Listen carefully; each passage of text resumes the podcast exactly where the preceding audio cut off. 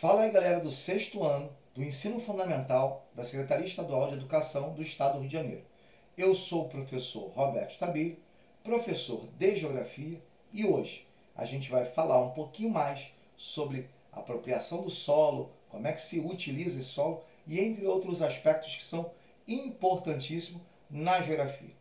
Na aula passada, no podcast passado, a gente falou bastante sobre essa demanda em termos de, olha Roberto, como é que eu utilizo o solo? Se o solo é bom, se o solo é ruim, se o solo é fértil, se ele não é fértil, como é que faz isso? Eu não vou conseguir plantar. Bom, primeira coisa que a gente tem que levar em consideração é que realmente o solo é um dos elementos fundamentais tá? para a gente definir a nossa estrutura. Por quê? Países que não têm solos férteis ou climas adequados para essa dimensão que a gente está falando em relação ao cultivo, à agricultura ou atividades econômicas, certamente são dependentes de outros países. Eu citei o exemplo, lembra da, da historinha da cana-de-açúcar? É isso mesmo. Agora a gente precisa passar por um outro aspecto. Eu terminei falando no último podcast do seguinte: olha, galera, aqui no Brasil a gente tem solos férteis sim, mas a gente também teve solos muito ruins e realmente tinha sim solos muito ruins. E esses solos que hoje né, apresentam até fertilidade intensa, no passado eram ruins. O que, que aconteceu? Né? Que características foram essas que mudaram esse processo? Bom, o primeiro é o seguinte: primeiro a gente entender que o solo em si, ele no, no, no seu normal, ele pode ter fertilidade ou não. E a gente está falando da agricultura. Tá? É, e aí, com a tecnologia, o que, que aconteceu com esses solos? Esses solos ficaram, praticamente, eu tive que é, consertar, entre aspas, né? adequar esses solos ao que? As transformações que a gente estava tendo. Por exemplo, o solo do centro-oeste, do centro-oeste do Brasil, é um solo extremamente é, ácido. É um solo que não seria possível plantar. Sim, claro que sim. Entretanto, com a tecnologia hoje, esse solo passou a ser um solo agricultável. Inclusive, as maiores plantações de soja do Brasil estão nessa região que eu digo, nessa região do centro-oeste brasileiro.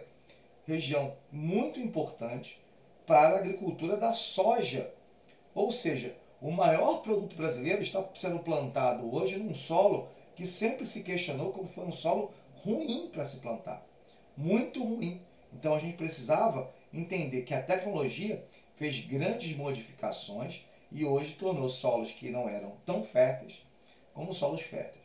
A agricultura é importante, mas o uso do solo também se dá na cidade, tá?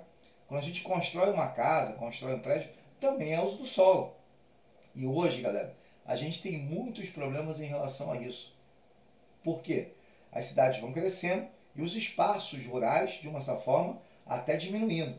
Entretanto, já vou dar um, um número, uma estatística boa para vocês.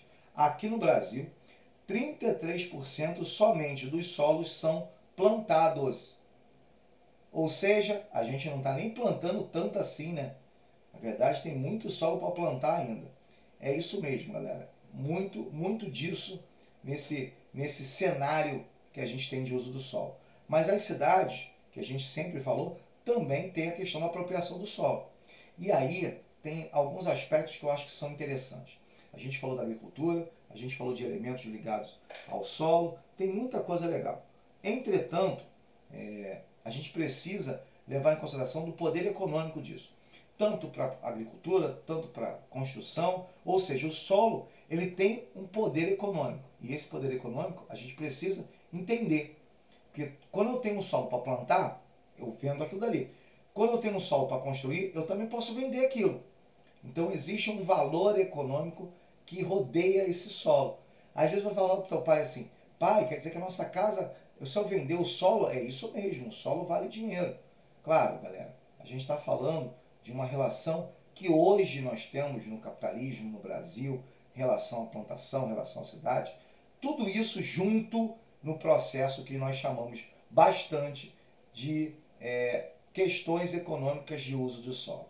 Galera, não acabou não, a gente tem muita coisa para falar ainda. Então, galera, até o nosso próximo podcast.